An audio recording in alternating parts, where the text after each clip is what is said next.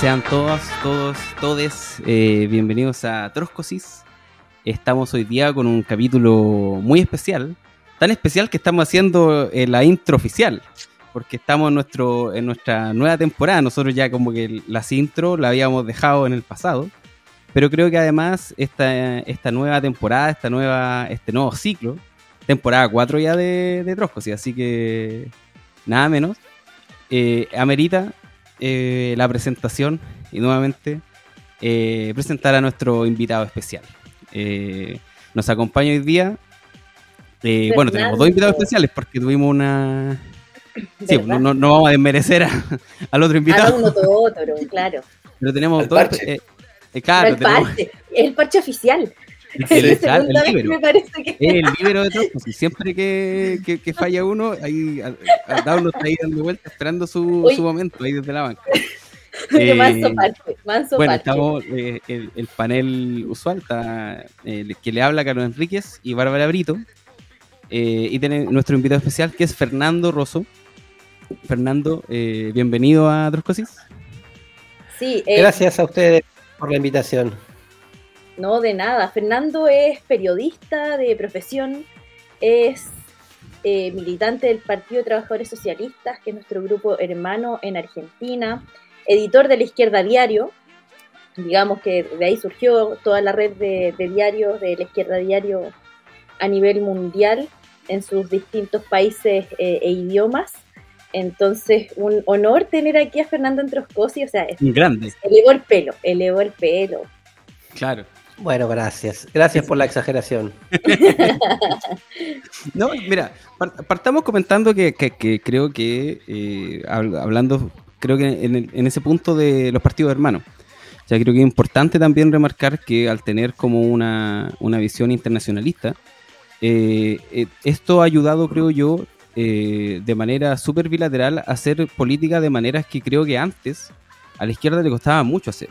Ya, este- en estos momentos estamos grabando un podcast, estamos en, línea, estamos hablando de igual a igual, eh, como desde nuestras distintas plataformas, eh, y muchas veces, eh, sobre todo en este podcast, nosotros hemos visto y hemos analizado la realidad de Argentina porque tiene como este reflejo de no solamente que el, partido hermano, sino que está con desafíos que en estos momentos son, son distintos, muy distintos al, a los procesos actuales aquí en Chile. eh, y súper desafiante. Entonces creo que eh, siempre ha sido muy interesante ver cómo cu- cuál, cuál es la voz, por ejemplo, de- del PTS eh, frente a, a los conflictos que suceden en Argentina.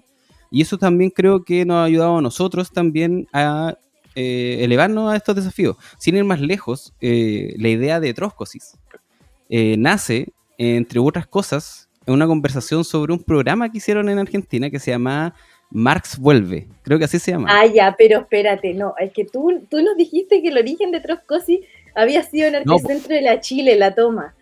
Ca- palabra Trosco. Te estáis sincerando, ya. La palabra Trosco. Esto es nuevo, en el cuarta El temporada programa. recién, pues, Carlos. supuesto, o sea, hay que esperar a los momentos precisos. No, sí lo, lo habíamos mencionado antes.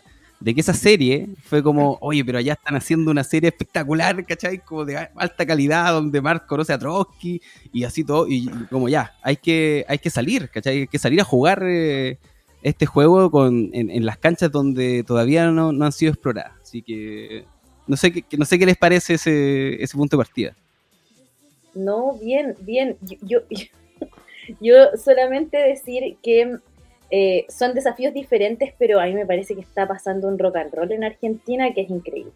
Porque yo venía preparada para... yo, le, decía a Fernando, oye, en este capítulo tratemos la relación entre el neoliberalismo chileno y cómo quieren valorizar ese proyecto eh, Milei y la derecha argentina hoy en el poder. Pero la verdad es que hoy día con, con Expert Chipi, que fue noticia nacional, eh, con la, lo que está pasando con la reforma laboral, creo que todos los días Todos los días hay una noticia nueva, pasa algo donde además nosotros somos muy protagonistas. Entonces, eso quería aportar.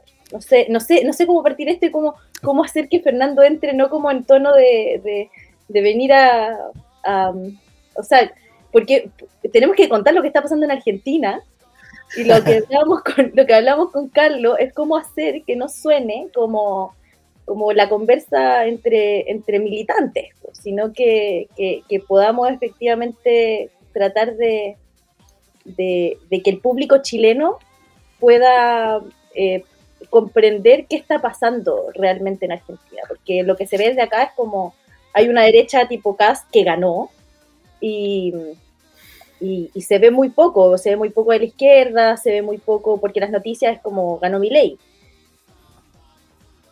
Sí, eh, hay como un aluvión de, de, noticias diarias.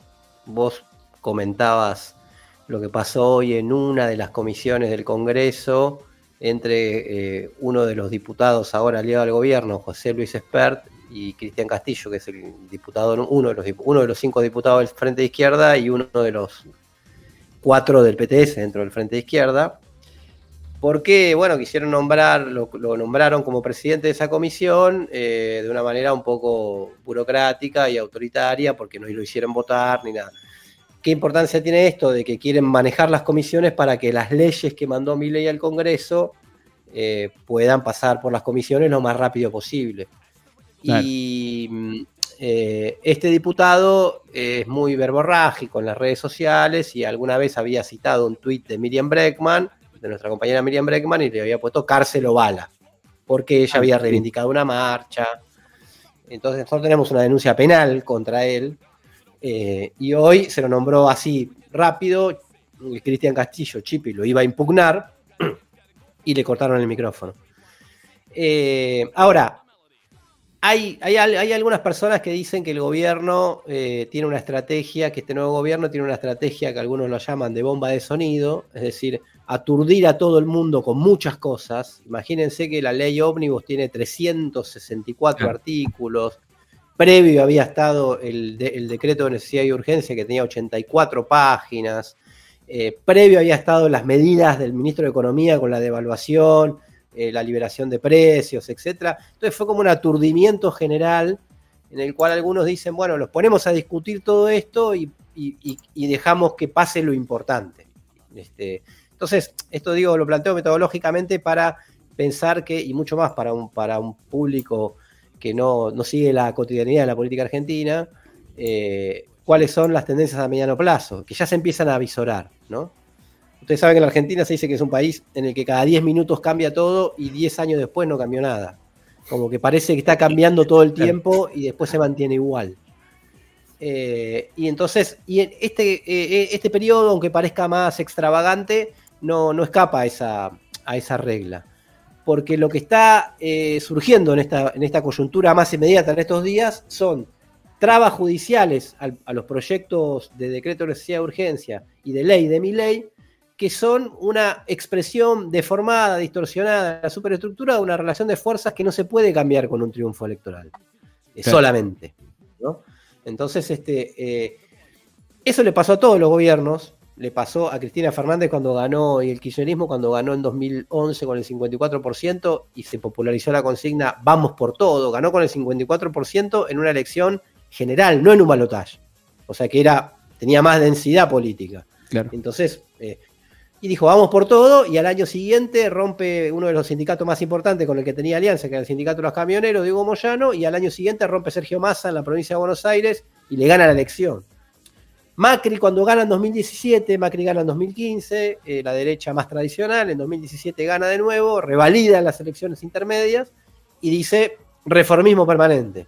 También una forma de vamos por todo, reforma laboral, reforma previsional y reforma jubilatoria hubo una revuelta en el Congreso de la Nación y cacerolazos en todos lados y empezó una debacle del gobierno de, Mauricio Macri.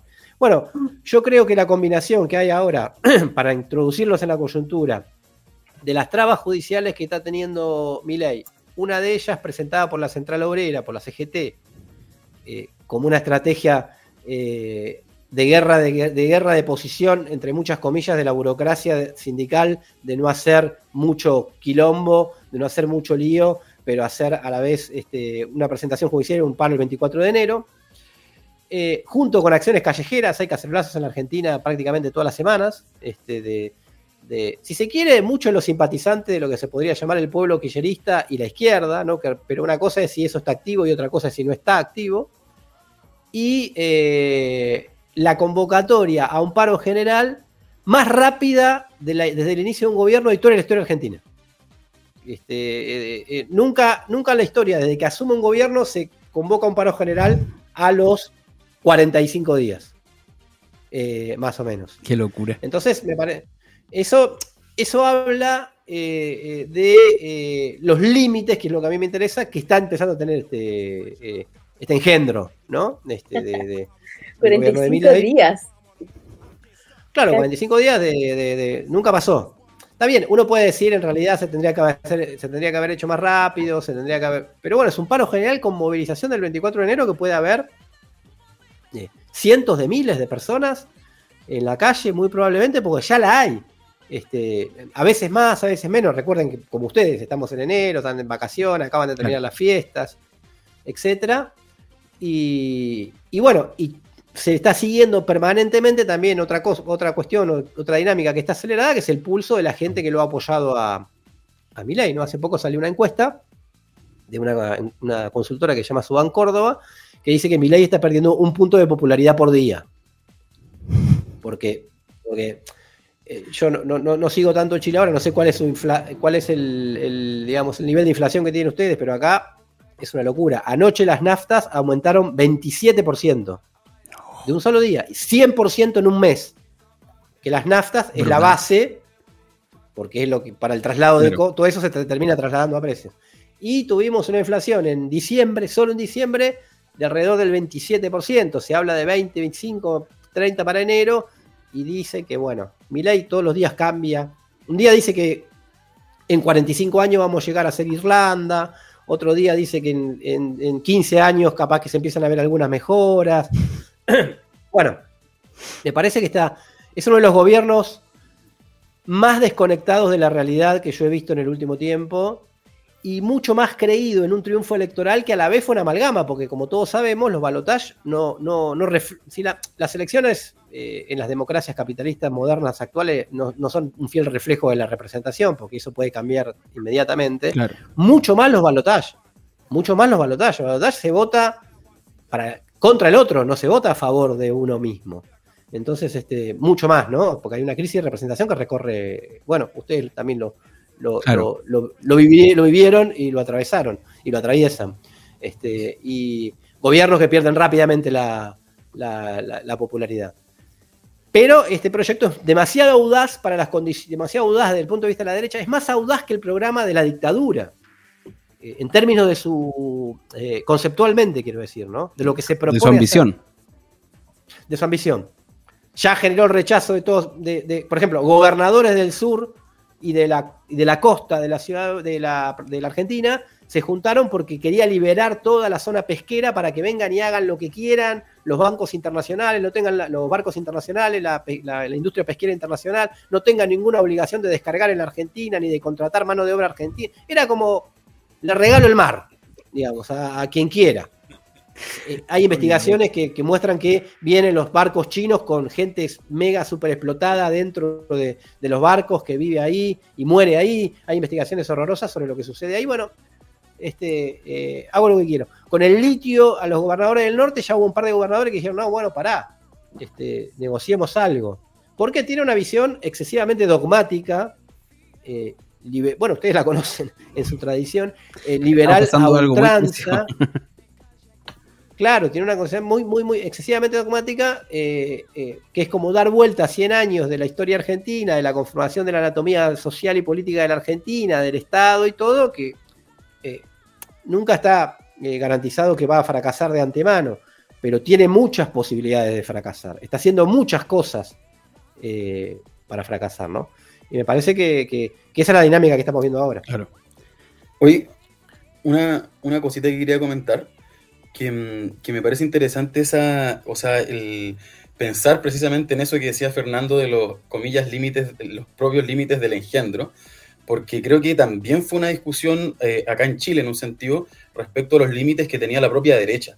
porque en Chile la derecha viene, o al menos hasta eh, antes del último plebiscito donde triunfó en contra la propuesta de los republicanos, venía muy eh, eh, envalentonada luego del triunfo del rechazo finales del año pasado, con una agenda muy autoritaria, muy de derecha. El gobierno de Boric además venía cediéndole prácticamente en todo lo que en la agenda planteaba y, muchos sectores eh, veían que, un poco esto era, era infrenable, que la derecha no veía que tenía contradicciones internas, que, era súper poderosa, em, y no veía precisamente los límites, y ante eso eh, primaba mucho un, un, discurso o una sensibilidad política del mal menor, es decir, viene tan fuerte la derecha que hay que unirse hasta con los demócratas cristianos, que son eh, quienes gobernaron durante los 20 años, le aceptamos todas las derechas al gobierno de Boric porque es para frenar a Cast y al fascismo, decían ellos. Entonces, yo creo que es interesante lo de los límites de, mi ley, em, porque además, bueno, los límites no vienen dados solamente por lo que puede hacer la izquierda en la calle, por decir, sino que también por, porque hay sectores, entiendo, de, la burguesía nacional argentina que, ya han sacado declaraciones contra ciertas medidas como el DNU em, o algunos aspectos de, eh, entonces, creo que es interesante pensar esto de los límites porque también hacen a qué balances sacamos de nuestro lado, qué balance hay que sacar para precisamente resistir, para, para enfrentar a esa fuerza que tiene esos límites y qué moral tener ante eso, porque, bueno, yo no sé cómo habrá sido la moral, pero, pero me imagino que mucha gente puteando a la gente que, que, lo votó, eh, mucha gente desmoralizada, esta onda de me voy del país. Entonces, yo siento que, que ver esos límites, ver las propias debilidades, eh, como esto de querer pasar un, programa que es prácticamente el programa que pasó la dictadura en Chile, pero sin dictadura de fondo, eh, eh, y esa, esa, esa, esa, contradicción de la que existe en la correlación de fuerzas, creo que también hace como a, pensar qué tareas, para qué puede servir la convocatoria al paro del 24 de enero y las perspectivas que pueden tener las dinámicas de movilizaciones que ha habido el miércoles pasado, los cacerolazos y las convocatorias de movilización que hubo también hace un par de semanas. Oye, algo corto antes que, que, pueda como volver a hablar Fernando, que son límites que me parece que no son solamente del propio proyecto político de mi ley, sino que son límites objetivos o, que superan, o subjetivos, pero que superan eh, las, las, propias fuerzas de, de su sector. Objetivos en el sentido de que para poder imponer un plan neoliberal de esas características, en Chile se tuvo que destruir la industria nacional.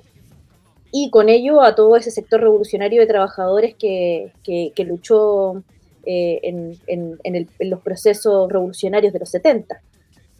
Entonces creo que, bueno, y después, o sea, fue todo un proceso objetivo de atomización de la clase trabajadora que existe en Chile y que, y que en base a esa atomización, que fue a punta de fusil, se pudo imponer. Entonces, claro, está abierta la pregunta de si va a poder avanzar sin, sin, un, sin una dictadura en esos planes tan radicales, eh, antitrabajadores, antimujeres, y después límites que tienen que ver con el movimiento de mujeres, que acaba, que viene de, conquistar el derecho al aborto, a diferencia de, bueno, de Chile, partiendo, que ni siquiera el Frente Amplio ha sido capaz de, de defender hasta el final el aborto tres causales o de despenalizar. Y eh, la izquierda, una fortaleza de la izquierda que es muy importante, donde nosotros evidentemente estamos ahí, pero en Chile la debilidad de la izquierda eh, creo que es significativa, fue significativa, muy significativa en el proceso de la rebelión. Acá en Argentina hay una izquierda que es mucho más fuerte, o sea, partiendo por, toda la referencia que ha significado la Miriam Breckman, por ejemplo, son límites, o ahora el Chipi, o sea, primera, primera sesión con, con Spert y ya es noticia nacional, o sea, eso, eso acá, hay una izquierda que era el Frente Amplio que ya se subordinó totalmente al régimen. Entonces creo que, que hay también límites que superan el propio proyecto de, del engendro Milei, del gatito mimoso.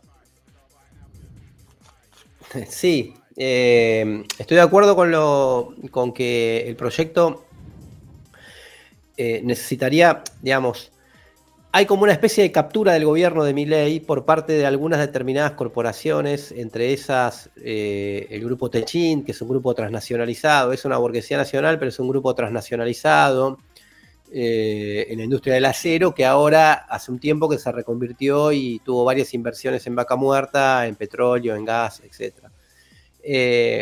Galperín de Mercado Libre, por ejemplo, de los unicornios en la Argentina también eh, forman parte, otros sectores. Pero sin embargo hay otros que se ven afectados. Por ejemplo, la industria azucarera si se abre toda la economía como propone la ley a la importación, ya se quejaron empresas tradicionales como por ejemplo Ledesma Jujuy, que no es alguien que se le pueda decir que son progresistas, digamos, ¿no? Pero bueno, son contradicciones por arriba que son las que juegan, ¿no? Este, eh, que son las que eh, son una condición necesaria si se plantea en términos leninistas, ¿no? Si no hay contradicciones, si hay menos contradicciones los de arriba, los de abajo tienen menos posibilidades. Si hay más contradicciones los de arriba, este, los de abajo tienen que aprovechar esas brechas. Sin esas brechas es muy difícil que los de abajo puedan emerger, por más luchas que hagan, o puede costar mucho más.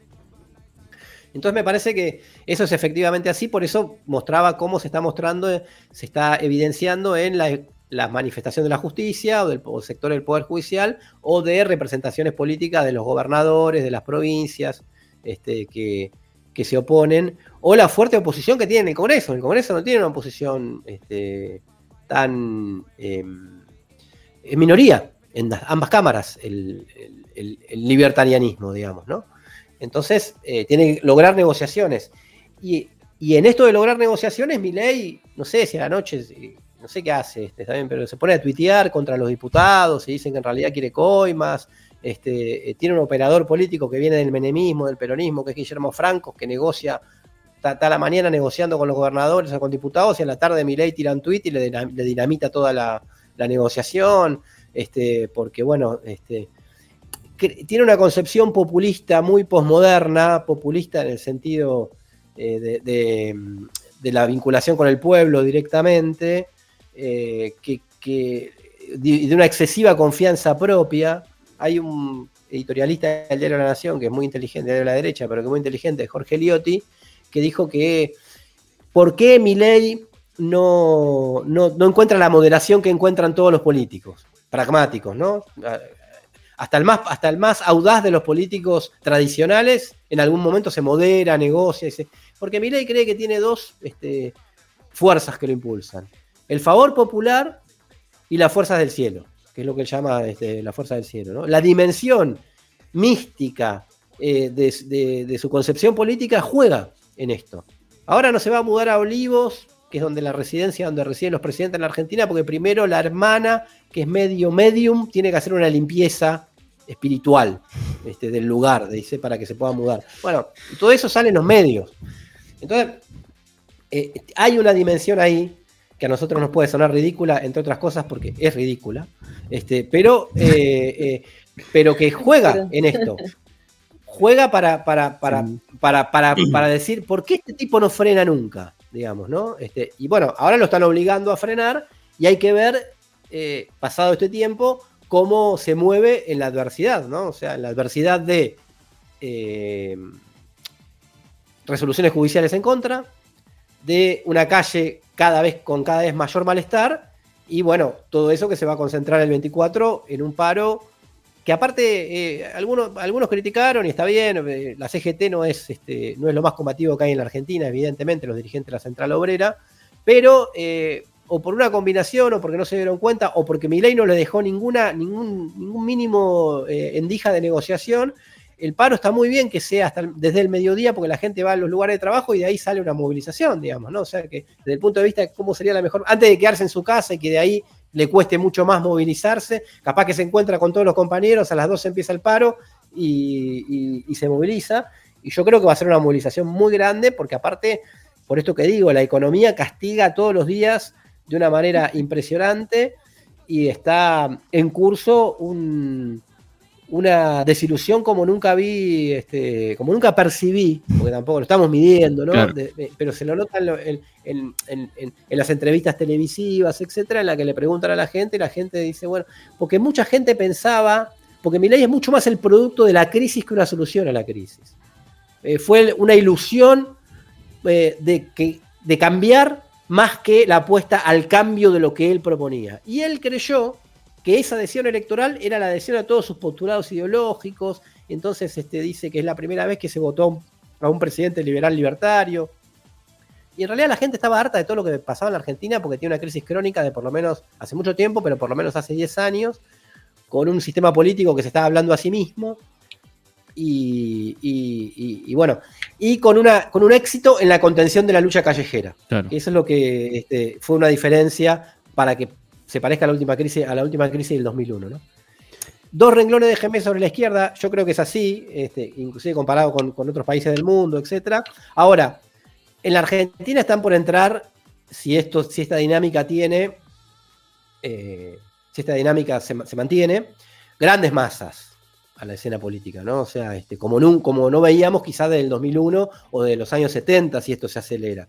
Y en ese contexto, nuestra propia dimensión también se equilibra, ¿no? O sea, está bien los cinco diputados nacionales, está bien la figura, pero a decir verdad, empieza a ponerse a prueba ahora esa capacidad de, eh, de primero de crecer, segundo de influenciar a través de un sistema de engranajes eh, que, incluya desde asambleas populares hasta la intervención en sindicatos y en los lugares donde todo este tiempo acumulamos o estuvimos en la fábrica de la zona norte de, del Gran Buenos Aires, con delegados, con en estatales, en el movimiento estudiantil que quizás se pueda volver a activar en el movimiento de mujeres, etcétera, y, con, una, eh, con una dinámica que cambia absolutamente todo, que es con la política del Frente Único, ¿no? Este, con las organizaciones del movimiento sindical que salgan a la calle, que hay que, con las cuales hay que dialogar, marchar en común, este, y, a la vez con banderas separadas, ¿no? Para, para tratar de ir construyendo una corriente que construya qué puede pasar en el post-Miley, porque si a mí me preguntan, esto es muy personal, no voy a dar una visión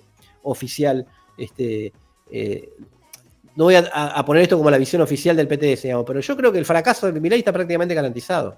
El problema es que después no nos pongan a alguien que nos haga el ajuste por otros medios. Claro. Una vez que, una vez que el Cuco Milei operó. Una vez que el Cuco Milei operó, esto no digo que va a pasar mañana, puede pasar en un año, puede pasar en dos, etcétera, pero para mí, capaz que dura todo el mandato degradado. Pero es lo que mí está pasando, ¿no? Es lo que está pasando en Chile, ¿no? Sí. Que, que, que, que llegue... vino a exponer todo lo que no pudo Piñera. Bueno. ya, quiero, quiero entrar a un, a un, a un aspecto que eh, yo creo que es difícil de entender. Estoy, pensando en los auditores como más casuales de aquí en Chile. Porque en Chile ha sido, el, el fenómeno Milei ha sido muy, muy extraño. Eh, es difícil de comprender por qué, el, digamos que así, la hegemonía política en Chile tiene aspectos mucho más conservadores, donde mm, la irrupción de, estos políticos televangelistas eh, como agoreros de, la destrucción y que tienen, tienen como eh, la, perilla 15 y, no, no hay el villano de Ciudad Gótica, le decíamos el pingüino. El pingüino. Para, nosotros decía que se parecía al pingüino y era una un, personaje muy caricaturesco. Nosotros incluso aquí tenemos capítulos de otras cosas cuando estábamos como recién estaba apareciendo mi ley como ya a nivel internacional y era incomprensible. Así como, como, de nuevo, la idea de los perros, del escuchar voces, de que la hermana tiene que hacer un saumerio para, para que puedan habitar el... Son, son elementos que, creo yo, escapan un poco de la comprensión de, cómo funciona la política en Chile. Me gustaría saber cómo, esos, cómo está hoy día, digamos así, el argentino de pie, el laborante, el, votante, Milei también, que aparte de sentir una desilusión, ¿cómo, cómo ve hoy al, a él, al Milei presidente?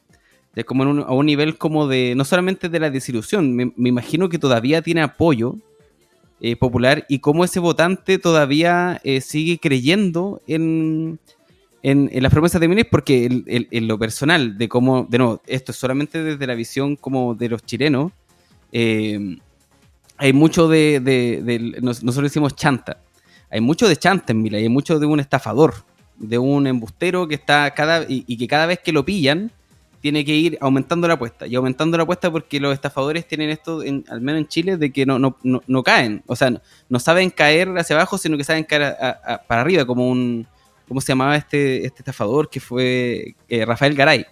En Chile, Rafael Garay fue, un, fue, un, fue un, un, estafador que irrumpió en la política como economista, como empresario, y le dio un cáncer a, cerebral y, se negó a ir a Estados Unidos a tratarse y, lo descubrieron escapando en, Ucrania, tratando de casarse con, una ucraniana para nacionalizarse y escapar de lo de, toda la plata que se robó de los inversionistas, que no me acuerdo cuál era la, inversión. Pero llegó a lo más alto un poco así de la élite política, salía en programa, tenía, tenía esta actitud de economista serio, no, no, no, el, no el ruido como de, de Milley, no la, estridencia, sino con lo contrario, la, sobriedad. y llegó muy lejos, finalmente lo, lo atrapan. Y, y- y creo, que se- creo que para el chileno se siente mucho que Milei va para allá. Eh, y tal vez eh, Milei realmente sea un personaje que no es un estafador, sino que sea alguien que realmente cree en esas cosas. Entonces, no, no sé, no sé cómo, cómo se siente desde la calle ese, ese, esa percepción en Argentina, porque al menos para el chileno es difícil de entender. Oye, yo agregaría una otra pregunta más, perdón, eh, de, de que quizás es como lo más básico, es como entender también qué es mi ley hoy día, porque ahora es mi ley, es otro mi ley, pues mi ley con sectores de la casta en el gobierno, eh, o sea, porque además, claro, eh, por, lo que entiendo y por todo el análisis que, hacíamos previo a las elecciones, mi ley no fue la apuesta principal del, gran empresario argentino, o sea, fue un intento de, utilizarlo como una carta para derechi- derechizar un poco el escenario político, eh, para, favorecer a otras candidaturas, no sé, pues Patricia Bullrich o Larreta, Juntos por el Cambio, qué sé yo, pero ahora como que todo eso se reconfiguró, entonces como que hace, agregar esa pregunta, no, no solo como cómo lo ven en la calle, digamos, sino que también cómo caracterizamos más finamente hoy qué es mi ley, qué es el gobierno de mi ley, Bueno, eh, qué sectores empresariales también son los que lo apoyan, como para caracterizar un poco mejor y tratar de comprender desde acá qué, qué es. Sí, estamos, estamos este, intentando descifrarlo también, ¿no? Pero eh, eh, por, la, por la primera pregunta, por lo- en, en términos de, de, de la percepción popular, hay varias percepciones, ¿no? Hay una percepción de quien lo votó y una percepción de quien son opositores. Los que son opositores eh, están ya diciendo, bueno, mirá, viste, este, yo te dije, este, eh, y con, eh, haciendo cacerolazos, movilizando, movilizándose, etc. Lo más interesante es, es ver el, el- el- votante que lo, que lo apoyó, ¿no? O sea, este, cómo es esa dinámica. Eh, yo les contaba que había un estudio que hablaba de que estaba perdiendo muy rápidamente la popularidad entre sus votantes, este, no, en, en general, y lo cual implicaba que también era entre sus votantes. Eh, pero esto para mí conduce a una cuestión que es, eh, y que es muy utilizado por las derechas a nivel internacional, eh, que es la cuestión de eh, la autenticidad. Y, eso sigue operando, operó en la campaña eh, para que él logre adhesiones y sigue operando un poco ahora entre los quienes lo siguen bancando. Mira, la verdad que nos dice no nos gusta, pero nos dice la verdad. Yo escuché mucho esa, este, esa percepción. Y, y en una, hace poco estuve, hace un tiempo estuve en Uruguay y me pasaron un libro que se llama La Reacción, de, de autores varios, y tiene un apartado en el cual habla de las formas retóricas de la derecha. Y una es la de la incorrección política, ¿no? Este, no es que nosotros, eh, por ejemplo, no es que nosotros como derecha queremos un orden machista, patriarcal, eh, sino que somos políticamente incorrectos. Decimos lo que al progresismo no quiere decir. Este, eh, es más fácil presentarlo de esa manera, como que luchás contra una hegemonía cultural de izquierda, o de izquierda en general, quiero decir, ¿no? De progresista, eh, que decir que sos el defensor de privilegios. Entonces, su forma retórica es presentarse de esa manera. Otra de las formas de presentarse es decir, nosotros decimos la verdad. ¿Está bien? Es cruda, es difícil. Yo lo vi en, este, en gente que lo sigue bancando en la calle, que dice, bueno, y aumentó todo, y bueno, va a aumentar, pero antes vivíamos en una, en una burbuja. Yo sé que es así, esperando que en seis meses, un año, Claro. seguramente tiene que hacer la experiencia, ¿no? Pero digo, hay un votante ahí que lo ve eh, de esa manera. ¿Por qué? Y hay un núcleo racional en, en- en sus votantes que es porque le mintieron mucho durante este tiempo a la gente. Entonces, este, eh, eh, y hubo mucho doble discurso. Si hay algo que caracteriza a los progresismos en general es el doble discurso, ¿no? O sea, vos decís, eh, yo decía acá, y se me reían en los programas de televisión, este, que le decían, bueno, si vos presentás al ministro de Economía como un tipo como Sergio Massa, que era un hombre de la embajada de Estados Unidos, como si fuese Salvador Allende, decía yo, con toda la diferencia que pueda tener Salvador Allende, pero que era mucho mejor que el ministro de Economía en Argentina, este, eh, Claro. te dicen, del otro lado te dicen, mira, si te están mintiendo, te quieren presentar a, a- a este como si fuera el Che Guevara y no es el Che Guevara, es Sergio Massa. Entonces te mienten. Milei no te miente. Milei te dice, eh, yo soy liberal, yo quiero liberar todo, yo no quiero el Estado, y él te dice, la, te dice la, autenticidad es un valor eh, que, que han- lo han puesto a jugar. Que también lo tiene la izquierda, la autenticidad. porque la izquierda también tiene el Brian Breckman, que ganan como, como una maestra, son diputados que ganan como una maestra, hacen lo que dicen lo que hacen y hacen lo que dicen, eh, lo mandó en cana a los genocidas, como abogada de los derechos humanos, Nicolás del Caño en la calle y en el Congreso, etcétera. Pero bueno, obviamente que eh, durante este tiempo tuvieron mucho más aire en términos de que, y ahí voy a, la, segunda pregunta de Dauno, que es que lo, utilizaron mucho y lo, porque querían derechizar el, régimen político de conjunto. Alguna vez un pensador dijo, las derechas, las derechas no son, y esto está operando mucho en Chile, muy probablemente, las derechas más que un partido son una agenda este, que es poner la agenda y tratar. Ahora, a veces se le convierte en un partido. Eso pasó en dos países, en Brasil y en Argentina. Brasil también. Bolsonaro lo habían alentado para derechizar todo y que gane Alckmin, el que hoy es eh, vicepresidente de Lula, que era como el Horacio Rodríguez Larreta, el de la derecha tradicional. Horacio Rodríguez Larreta, que era jefe de gobierno y se postulaba como el candidato natural de la derecha. Y eh, acá también, y su, apuesta era eh, la derecha de centro, digamos, que haga un ajuste posible digamos, ¿no? Este, eh, em, porque, bueno, ese Milei que, que se mostraba como auténtico y ese Milei que lo habían, le dieron mucho aire, no fue un invento de los medios, pero los medios fue muy importante. Hoy en el gobierno, efectivamente, está rodeado de casta, este, se rodeó de, toda la casta menemista, gran parte de la casta macrista, eh, está negociando con, todo el mundo. Eh, y y tiene una. Eh, y, comienza un, momento de empantanamiento, digamos, ¿no? Este, que era lo que decía al principio, que es que para mí lo más interesante que está pasando, eh, que está pasando en este momento. Yo creo que más que. Yo creo que, si me preguntan a mí personalmente, más que estafador, que me encanta esa historia, la voy a, la voy a buscar porque me gustó esa historia, este, eh, más que estafador, que lo es objetivamente, cree verdaderamente en lo que, en lo que, que el país se cambia de la manera que se cambia. Es un dogmático, es tacherista, él de vocación. Como este, y, Thatcher, yo leí las memorias de Thatcher, yo tengo una.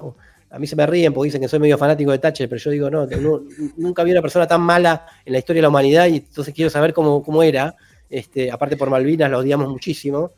Eh, y, Thatcher lo que siempre, eh, siempre iba para, para, adelante, siempre para adelante, contra su ministerio, contra todo. Bueno, pasa que Thatcher vivía en un país como Gran Bretaña, que pudo hacer una guerra, pudo ganarla, eh, eh, podía tener aliados Estados Unidos, o sea, no vivía en un país como la Argentina, donde, bueno, este, este, muchacho está desubicado, pero digo que en su concepción cree que tiene que ir eh, contra todo. Y ahora está en un momento en el que empieza a ver los obstáculos de una anatomía social de la Argentina, de una tradición, de, una, este, de un peso todavía debilitado pero importante del movimiento obrero, organizado, quiero decir, aunque esté en sindicatos burocráticos, lo que quiera, pero digo de una, de una estructura social. Yo escribí un libro sobre esto que se titula La hegemonía imposible, este, que, eh, que también creo que vale para ley.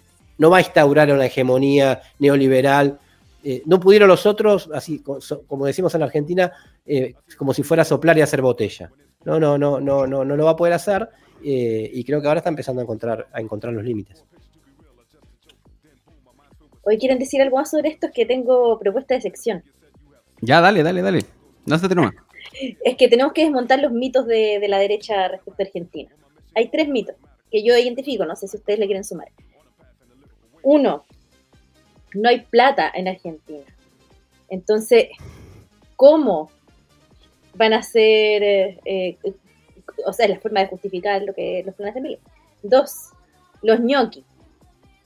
Entonces, los ajustes son necesarios. Tres, ¿Por qué, se ¿Por qué se movilizan ahora y antes no se movilizaban? creo que hay un, paro para, el kirchnerismo en particular, ¿no? Em, ya, esos tres, no, no, no voy a decir nada al respecto para que, para que lo diga Fernando. Pues, ¿cómo desmontar estos mitos? Porque fue una. expliquemos lo que es ñoqui. Yo creo que no todo el mundo. Eso, eso, e, eso. Si puede explicar, Fernando, lo que son los ñoqui. Porque acá. También. Em, eh, todo esto en realidad surge de, debate. Nosotros vamos a un programa que es enfermante, pero vamos igual, que se llama Sin Filtro. Y este es, le quisieron imitar como la fórmula argentina de estos paneles de debate entre, entre la izquierda y, la derecha. Eh, claro, muy confrontacional. Y debatiendo sobre Argentina, estos eran los debates que surgían por parte del panel de la derecha y que y por los cuales defendían algo que, es indefendible. O sea, imagínense Boric con un decretazo. Se los harían pebre. Claro. Pero bueno. Sí. Los ñoquis, eh, que este, es la parte más divertida. Los ñoquis es una pasta. ¿Ustedes comen ñoquis allá? Supongo que comen ñoquis o no. Bueno, eh, los ñoquis, acá, acá no sé por qué tradición se comen el 29. El 29 del, del- del mes, cualquier mes, es un día, ah, hoy es 29, hay que comer ñoquis. Tendría que buscar por qué, pero eh, está de, Claro. de to- desde toda la vida. Entonces se le dice ñoquis al que no trabaja nunca y va el 29 a cobrar el sueldo. Por eso se le dice Ah, ñoqui. Eh, el que eh, en el estado, digamos, ¿no? Este, y eh, a decir verdad, eh, debe haber, pero obviamente que lo generalizan a, a todos los trabajadores del Estado, a, a la inmensa mayoría Entiendo, ya. que, que efectivamente, te- em- desde los enfermeros hasta, no sé, eh, cualquier trabajador estatal que trabaja en el Estado, eh, lo generalizan como si fueran, eh, como si fueran todos gente que no trabaja, digamos, ¿no? Y que solo cobra un sueldo sin trabajar. Evidentemente no es así porque no se, no, se, no- no se podría mantener ni la educación, ni la salud, ni la salud pública, ni la educación pública, ni, ni nada este, de todo lo público si no fuera por los cientos de miles de trabajadores que van a laburar todos los días con un salario que en el último tiempo ha sido uno de los más castigados, el de, los estatales, porque hubo ajuste fiscal. Este, en la última etapa de masa hubo ajuste fiscal. No hay plata, es, eh, no hay plata en, en las mayorías, digamos, ¿no? Después, si uno ve las ganancias de todas las empresas, empezando por Techín, los bancos, las petroleras, eh, eh, tienen ganancias extraordinarias como no tuvieron de- de- desde la última etapa del gobierno de Alberto Fernández y, ahora empezando lo que proyectan, digamos, ¿no? Por esto que yo le decía, este, la inflación y todo eso es, es una gran transferencia de ingresos de los sectores populares a la mayoría inmediata. Digamos. En algún lugar va a parar lo que nosotros perdemos todos los días por, por- de- Claro. del salario, va a parar rápidamente a algún lugar. El último en la cadena, capaz que hay un, un comerciante que- chico, pequeño, que pierde también, porque si no deja de vender, pero las grandes cadenas, las grandes mayoristas, todo eso terminan ganando, y ni hablar de los productores de alimentos, que son eh, las que están remarcando, como Arcor, como Kraft, digo Kraft para conocer el Sí. nombre, se llama Mondelez, que son las que están ganando de manera, o sea, hay, no hay plata de un lado y hay mucha plata del otro. El problema es que está toda del otro lado, digamos, está bien, este, y me parece que, que eso es un, eh, es un, es un mito que, que, que- que- que es, es fácil desmontable, eh, de- de- digamos, con los números, ¿no? Eh, como le gusta a la derecha. de- hagamos una cuestión de números, ganancias. Lo que pasa es que ellos opinan que la ganancia es una cuestión intocable, digamos, ¿no? O sea, como que siempre ese problema salarial. Y no me acuerdo cuál era el tercero. El que No antes, plata, antes, no se moli- antes no se movilizaban y ahora sí. Mm. ¿Por qué ahora se movilizan? ¿Sabes lo que pasa? Que yo creo que eso es verdad. Este, por eso te decía. eh, por eso te decía. Tiene un núcleo de verdad, bastante importante. ¿Por qué? Porque y esos son las cosas que a mí me interesa pensar mucho, que son las, eh, los vasos comunicantes que hay entre los distintos proyectos, de cómo un proyecto va creciendo en el seno del otro, del otro proyecto político, el proyecto previo. Hay un libro que se llama Brasil Autofágico, eh, de dos investigadores brasileños que no me acuerdo el nombre, que habla de aceleración y contención entre Bolsonaro y Lula, y cuenta cómo las fuerzas sociales que después conformaron el bolsonarismo fueron creciendo en eh, el lulismo, durante el lulismo. Entonces, el peso de los militares, por ejemplo, en la política brasileña, eh, lo- lograron tener más peso cuando los mandó a una misión internacional a Haití, y, logra- porque él quería jugar en los global player a nivel internacional, y volvieron a Brasil con una mayor personalidad diciendo, bueno, nosotros ahora queremos jugar en la política interna y jugaron en la política interna, porque fue uno importante. Eh, el- al haber puesto un neoliberal en el Ministerio de Economía del año 2003 y a Temer en la vicepresidencia, Michel Temer, que era del PCDB, de, de una derecha tradicional, a la vicepresidencia de, Dilma Rousseff, fueron, esa terna fue la que organizó el golpe después. Entonces, de todo lo que contiene en algún momento, cediendo a la derecha para que no, eh, eh, para que no gane supuestamente, después te arma, te acelera la crisis y te termina siendo más perjudicial. Eh, esto vale para la movilización, porque dicen, no, no hagamos tanta movilización porque vamos a, este, a debilitar a nuestro gobierno, aunque, aunque, aunque los trabajadores estén perdiendo, porque perdieron como, ya habían perdido con Macri, y, eh, 2010 hasta el 2019. Alberto Fernández vino diciendo vamos a recuperar lo que perdimos con Macri. Y con Alberto Fernández siguió perdiendo en términos de salario real. Entonces la CGT no hizo nada en ese momento, ¿por qué no? Porque vamos a estabilizar, desestabilizar un gobierno que puede llevar a la derecha. Bueno, todo eso fue generando un montón de bronca a gente que en términos de ingresos perdió un montón, que en términos de, un Estado eh, tenía muchas, tiene muchas, el, Estado burgués en general tiene muchas falencias, pero hay momentos en los que tiene plata y, funciona un poco mejor y hay momentos en que no, entonces en los momentos que no empieza a hacer lo que un antropólogo dijo en la Argentina muy, muy este, acertadamente, una mímica de Estado. O sea que el Estado muy, y esto está muy, muy, esto también está muy estudiado en el libro de Stuart Hall sobre la larga marcha de la renovación, el, tacherismo y la crisis de la izquierda, muy parecido, pero casi me parecía calcado, como que Milley no había inventado nada. Dije, esto se discutía hace 30 años y Milley cree que es nuevo. Thatcher decía exactamente lo mismo sobre el Estado laborista previo a la emergencia de Thatcher, los gobiernos laboristas previos a la emergencia de Thatcher. El Estado se había ampliado, había intervenido en todos lados, pero mal. Mal quiero decir sin resultados, sin efectividades conducentes, como se dice acá. Entonces, eh, ¿qué es lo que hace que un burgués odia al Estado? Que no quiere impuestos, que no, tiene, que no quiere, que, quiere que la ganancia sea en seco. ¿Qué es lo que hace que un sector popular tenga bronca con el Estado? Que muchas cosas del Estado están, pero le funcionan mal. Y, eh, entonces, que vos que vos vas a una, a una eh, sala y tenés que sacar turno y te dan para dentro de tres meses para que te den turno en una sala de salud, este, y que la educación pública está cada, vez más desfinanciada desde ese punto de vista, entonces que tiene mucha crisis. Hay muchos paros, ¿y por qué hay muchos paros? Porque los docentes ganan poco. Entonces, este, eh, ahora, la raíz está en el desfinanciamiento de todas esas funciones universales que hacen mejores a las sociedades, no en liquidar todo eso por una ley de la jungla en la cual cada estudiante vaya, eh, cada familia vaya con un cuchillo para matar a la otra para poder entrar a algún colegio con un voucher, digamos, ¿no? Entonces me parece que eh, ahí son los, puntos, pues, como decía anteriormente yo, de, la cuestión de la, en las que tienen, hay un amigo mío que es peronista acá en la Argentina, un periodista, se llama Martín Rodríguez, que escribió alguna vez que dijo el Milei eh, em, no tiene razón, pero sus votantes tienen razones. O sea que detrás de los votantes de Milei había, había razones. Nosotros como izquierda tenemos que eh, pensar y repensar todo el tiempo cómo podemos llegar más ampliamente a interpelar también eso, ¿no? Es una cosa que nos interpela a nosotros. Nosotros no somos responsables, porque los responsables son los que gobernaron y que, y que este, fueron cediendo una agenda de derecha permanentemente y cambiando, digamos. Eh, el consenso del ajuste se viene generando desde hace un montón de tiempo en la Argentina, desde por lo menos el año 2012, cuando Cristina empezó con el ajuste. Después vino Macri y dijo que había que ajustar. Después vino Alberto Fernández y dijo, bueno, hay que tratar de hacer.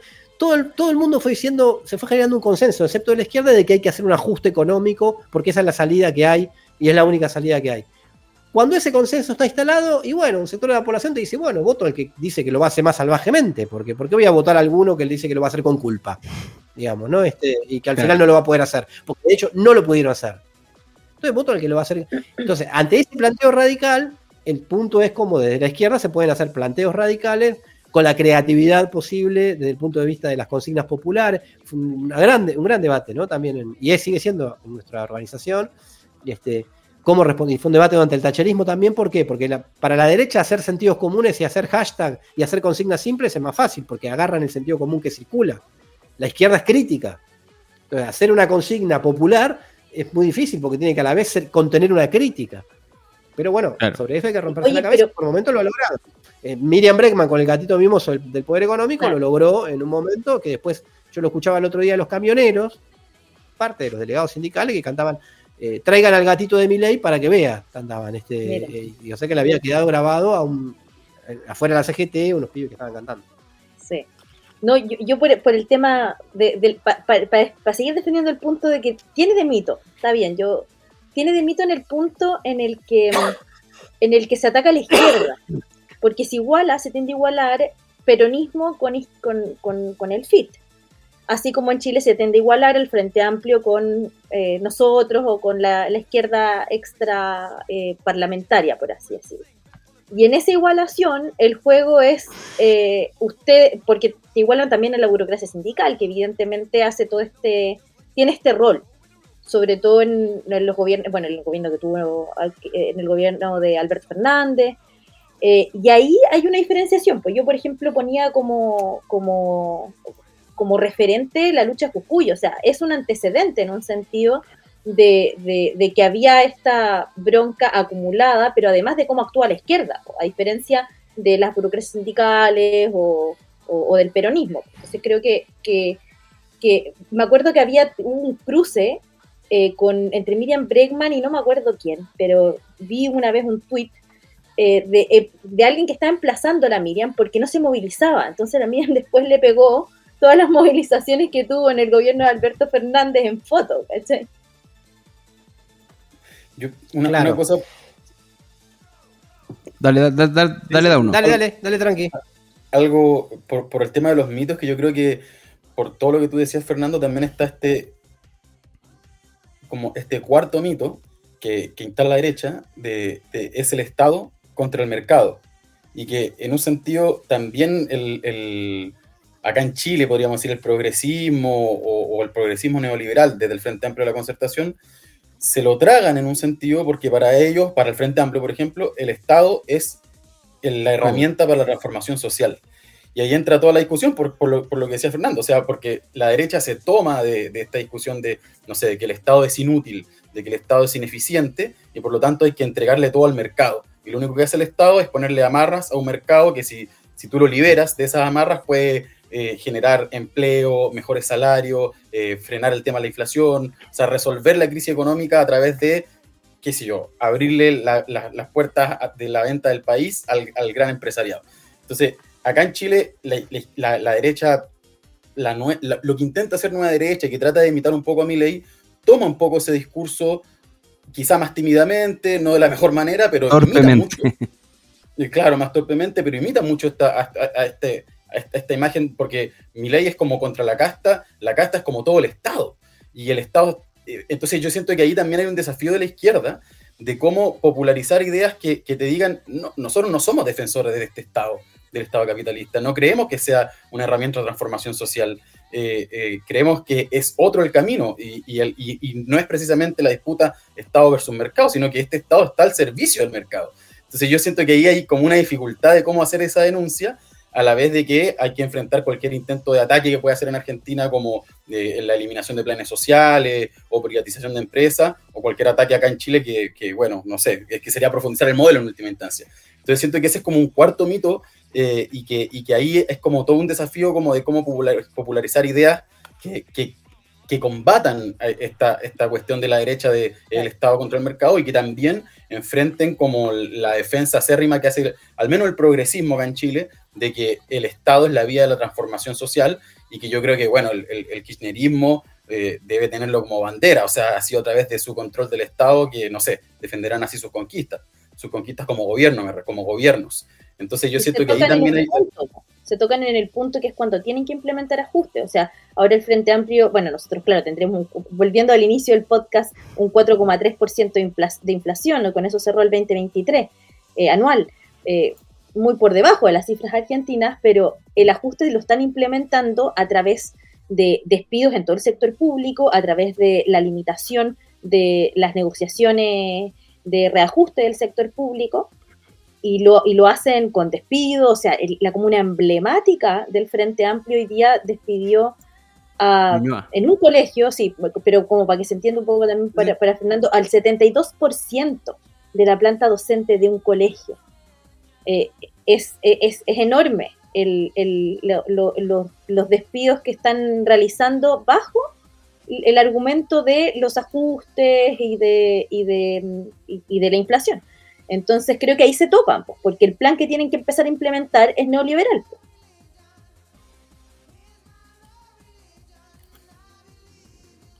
Bien. Sí, eh, la discusión de la cuestión del Estado es es bastante compleja porque efectivamente hay una percepción que es, y, se combina con lo que decía Bárbara, de em, la cuestión de la identificación de que todo lo que es se, emparenta hacia la izquierda todo, digamos, ¿no? parte del peronismo de izquierda, el kirchnerismo, toda la izquierda, entonces la izquierda en general, eso es, un, es una maniobra discursiva que se hace que, hay que tratar de desmontar porque efectivamente en su momento fue la movilización de Jujuy, previamente nosotros tuvimos mucha participación, o le apostamos mucho a la movilización por la vivienda la localidad de Guernica, en la, provincia de Buenos Aires, que fue reprimida en mediados o los inicios del gobierno de Alberto Fernández. Entonces, efectivamente, yo digo que es cierto cuando se habla de las organizaciones de masas que tienen, eh, que dirigen al movimiento obrero, ¿no? Entonces ahí tienen un núcleo de verdad, porque uno a la vez participa de esas movilizaciones y las impulsa. Entonces sos parte, digamos, ¿no? Este, ahora a la vez tenés que ver cómo decís, bueno, nosotros decíamos que había que movilizarse por el salario durante todo este tiempo y donde pudimos y donde se nos presentó la oportunidad, efectivamente lo hicimos. Eh, sobre la cuestión del Estado, efectivamente a mí me parece que al atacar al Estado, a la forma estatal actual, eh, capitalista, la derecha hace una maniobra que es a la vez de atacar, emparentar lo estatal con lo público eh, y, lo social con lo estatal. Entonces me parece que ahí hay que tratar de desmontar, ¿no? Porque el, Estado es una forma distorsionada de tratar de. El Estado en sí mismo, el Estado capitalista, es como terciarizar la, tarea de gobernarse a sí misma de las clases dominantes, ¿no? Porque si lo, si lo hiciesen descarnadamente, como lo quiere hacer ley terminaría mal. Entonces, ah, la mediación de la política es una mediación necesaria y el Estado mismo es una forma de reconocimiento de que tiene que haber una mediación para, este, para gobernar los países. Y el Estado en el siglo XX, el Estado ampliado, sí, decía que el Estado es eh, como un reconocimiento de, de, que de una la creación de la propia forma estatal, digamos, un reconocimiento de que no pueden gobernar eh, directamente las clases dominantes. ¿Por qué las clases dominantes en la sociedad burguesa no gobiernan eh, directamente? ¿Por qué necesitan la mediación del Estado? Esto se le preguntó un, un, teórico ruso, Payukanis, sobre la cuestión de, para empezar a hacerse la pregunta inicial de para qué existe el Estado. En el siglo XX, con la, con la emergencia de las masas en el, escenario público, eh, a, nivel internacional, se tuvo que ampliar mucho más las funciones del Estado. Entonces, este, que también era un reconocimiento. El, peligro de la revolución rusa eh, y, todo el, ascenso revolucionario que vino inmediatamente después de la revolución rusa hizo que se crearan estados sociales en otros lugares para evitar el peligro de la revolución. En la segunda posguerra lo mismo. El peligro de la revolución a la salida de la, segunda posguerra generó los estados de bienestar en los otros lugares para evitar la irrupción de masas. En Argentina, el peronismo es un producto nada más y nada menos que eso digamos, ¿no? de contener al movimiento obrero para que no entre de una manera revolucionaria en la escena pública y entró de la manera eh, disciplinada y regimentada eh, que, lo introdujo el peronismo. Eso eh, a la vez implicó que tengan que hacerle concesiones y todos los estados de bienestar fueron concesiones a, determinadas demandas sociales para evitar un cuestionamiento mayor. Entonces, eso hace que se mezcle lo estatal con lo social y lo social con lo público digamos, ¿no? Entonces a mí me parece que nosotros tenemos que poder reivindicar lo público, como reivindicamos la educación pública, lo social, sin necesariamente identificarlo con lo estatal o con este tipo de Estado y las determinaciones que tiene este tipo de Estado. Pero sí la reivindicación de lo colectivo. Y esa tarea es muy difícil porque te dejan ligado a vos defendés a este Estado, que efectivamente está lleno de gente privilegiada, que efectivamente tiene casta. Ese es el otro núcleo racional que dice lo de mi ley efectivamente tienen casta, digamos, ¿no? O sea, em, efectivamente los políticos viven mucho mejor que la gente. Y eso este, eh, lo ve cualquiera. Entonces nosotros también lo decimos, por eso nuestros, nuestros políticos, entre comillas, nuestros legisladores, etcétera, tienen una, una vida muy distinta y que eso lo reconoce. Pero bueno, el límite que tuvo hasta ahora la Argentina, creo, es, y que ahora está cambiando, es la, irrupción, en términos más clásicos, de la movilización o en términos mucho más clásicos de la lucha de clases. Y creo que eso se está introduciendo en el escenario político y esa combinación puede ser un escenario muy virtuoso para, si sabemos hacer las cosas bien, eh, una emergencia en un momento de crisis de representación, en un momento de eh, crisis de las viejas identidades, en un momento de eh, de, cambios ideológicos muy profundos, de conmoción muy grande, de una apuesta de derecha radical, de poder emerger como una propuesta este, eh, alternativa, ¿no? Este, de poder también renovar las ideas de la izquierda, ¿no? O sea, este, y, dialogarlas con nuestro tiempo, que es lo que, bueno, porque hay otra clase obrera completamente distinta, porque hay un sector social muy, hay un sector obrero, digamos, pero que no tiene nada que ver con el obrero tradicional, la informalidad, todo eso es lo que cuestiona al que le habla el mileísmo, el emprendedor, el que vive, el, que trabaja en las aplicaciones, el que vive, bueno, todas estas cosas que ustedes lo deben conocer desde antes de nosotros, inclusive, ¿no? Pero nosotros lo conocemos en la última década, digamos, ¿no? O sea, este, eh, hay una identidad creada ahí, digamos, ¿no? Este, eh, hay, unas nuevas identidades en disputa ahí, no creada ahí, sino que demostrarle a ese tipo que en realidad es un trabajador y que tiene que organizarse colectivamente sin necesidad de decirle que tiene que por eso entrar en un sindicato donde está un gordo de la CGT que lo va a mandar a movilizarse por un choripán y el vino, digamos, ¿no? Este, sino que tiene que crear nuevas formas creativas de organización.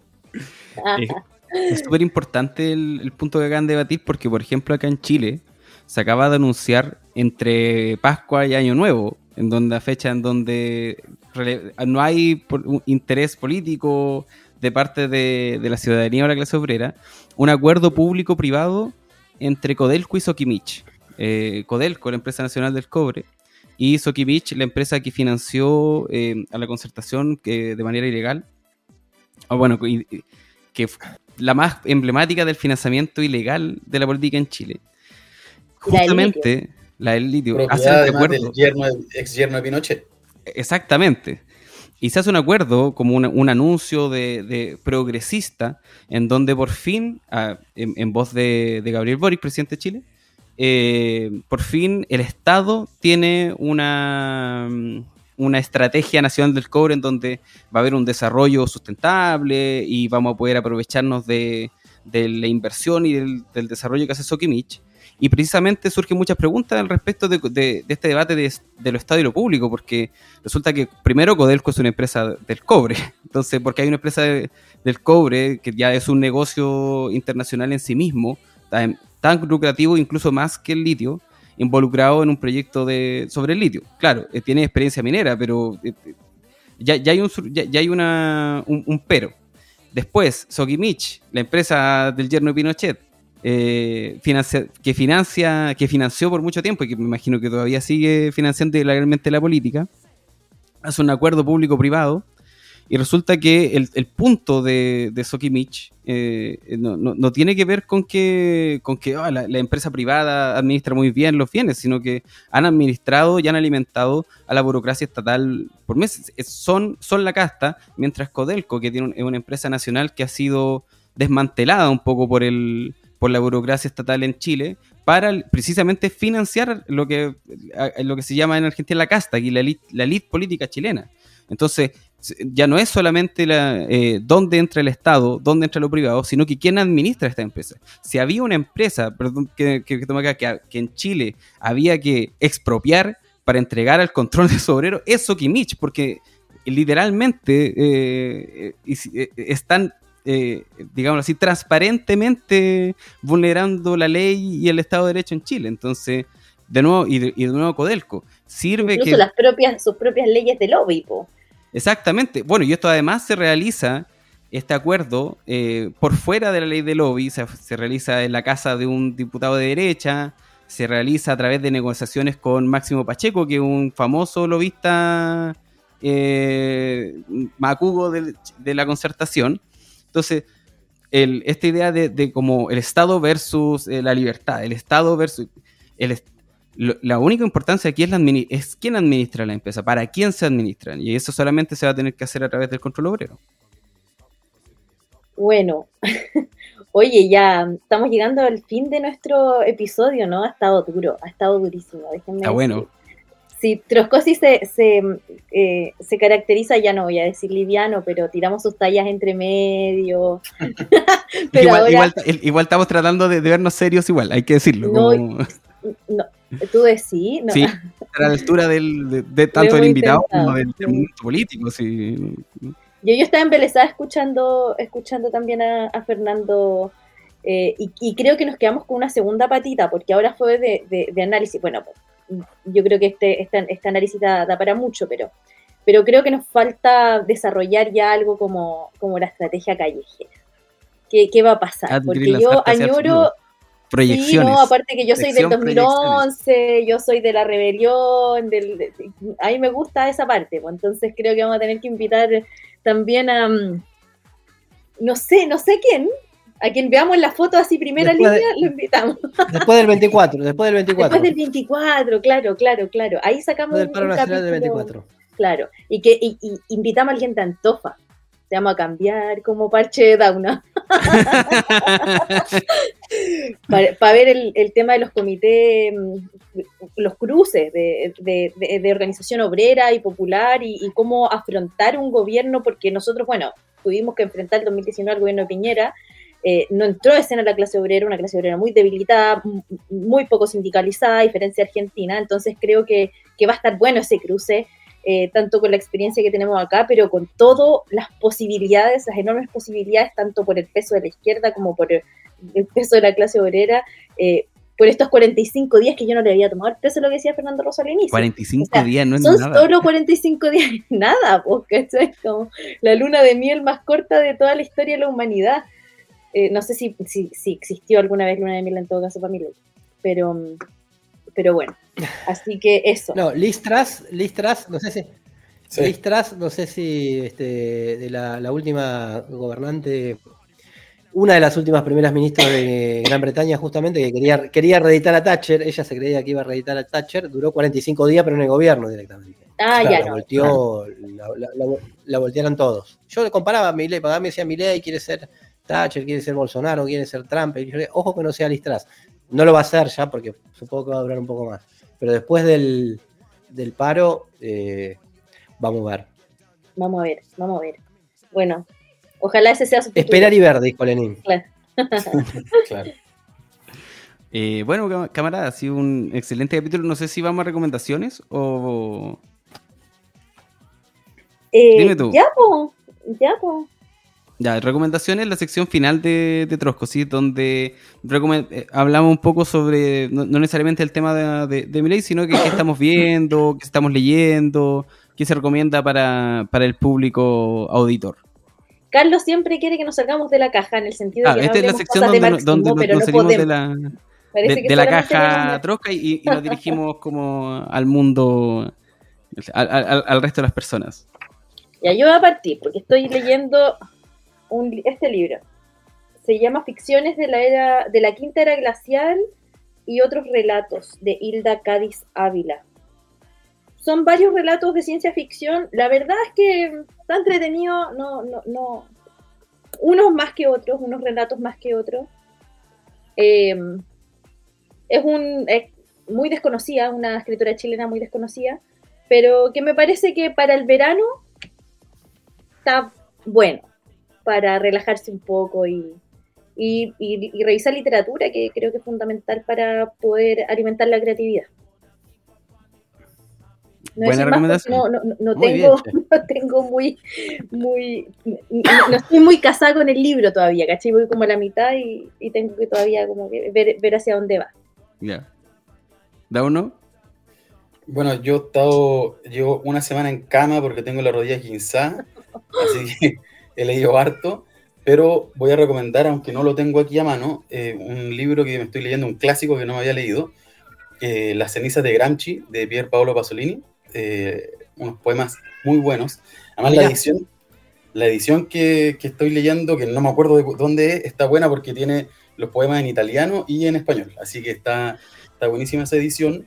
Y es, yo nunca- nunca lo había leído y, y es increíble cómo hace un retrato de época a través de su prosa de, de la Italia de los años 40, 50, así que es como que me sentí volando por arriba de Italia con Pasol- Pasolini Ah. leyendo ese, poema. Sí. lo recomiendo. Eh, está bueno el, el libro. Ahí, ahí- ahí- ahí- ahí t- Ay, técnicamente nos salimos de la caja. Así que está, pero así como por los palos. Pero Sí, está bien. sí, sí.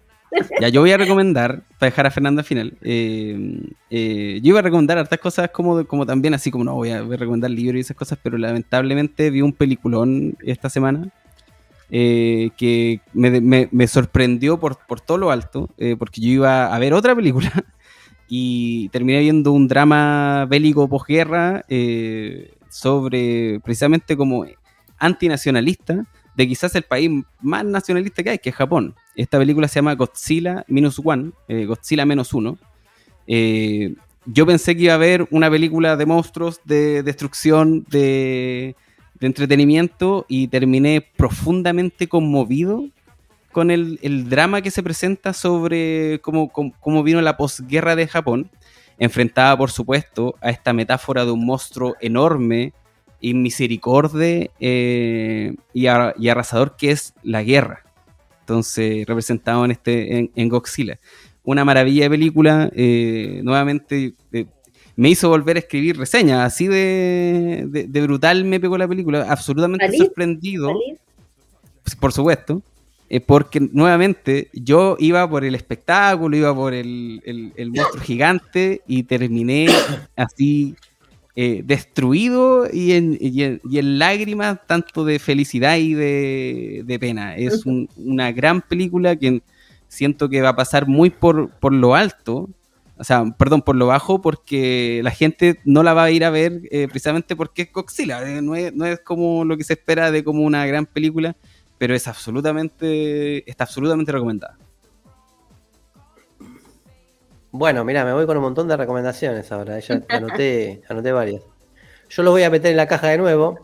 Eh, Perfecto. eh, Está bien, y- está bien, está bien.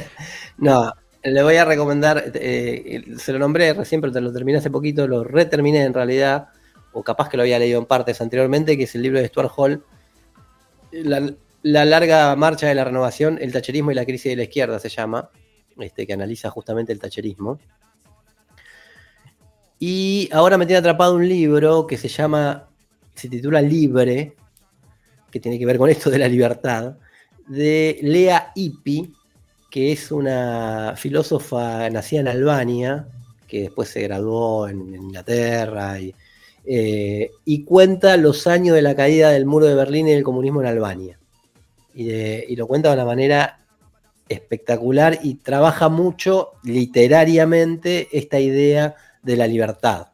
¿no? Este que estaba, que estaba muy en juego en esos años. ¿no? O sea, este, la caída del muro de Berlín, la libertad de Occidente, lo que era la libertad para ella en Albania, este, cuando ella era chica, después rechaza completamente al comunismo, después se va a Italia y se hace otra vez militante comunista o se hace marxista desde el punto de vista ideológico. No, y tiene un poder narrativo que es espectacular.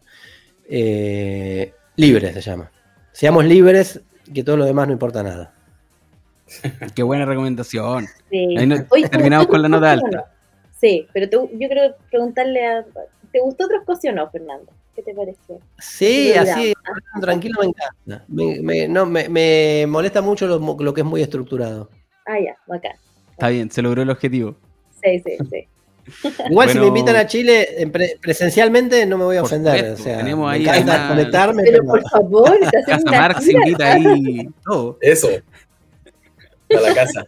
A la casa, por Bien. supuesto.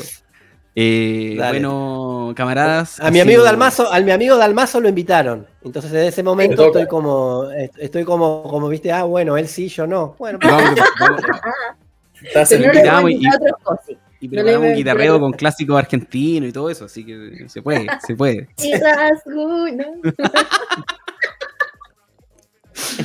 Hola a todos. Eh, Así que. Ya, ya, ya. No, des- desentonando, no, no, No, puedo- desentonando. Yo, yo soy fanático de la renga, así que han sido tiempos dolorosos aquí en, en Chile, dolorosísimos.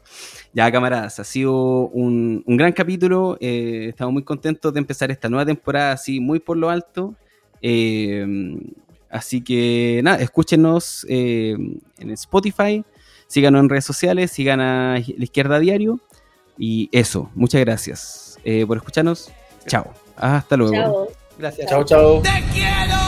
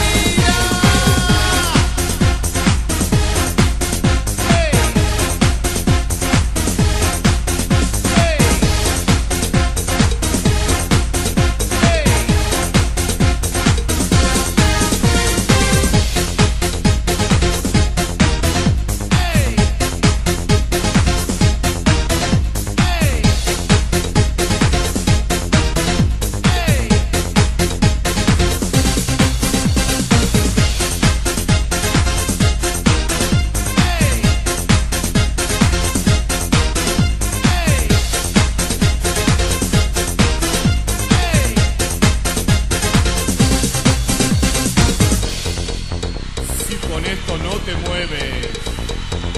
¿Con qué te mueves, eh?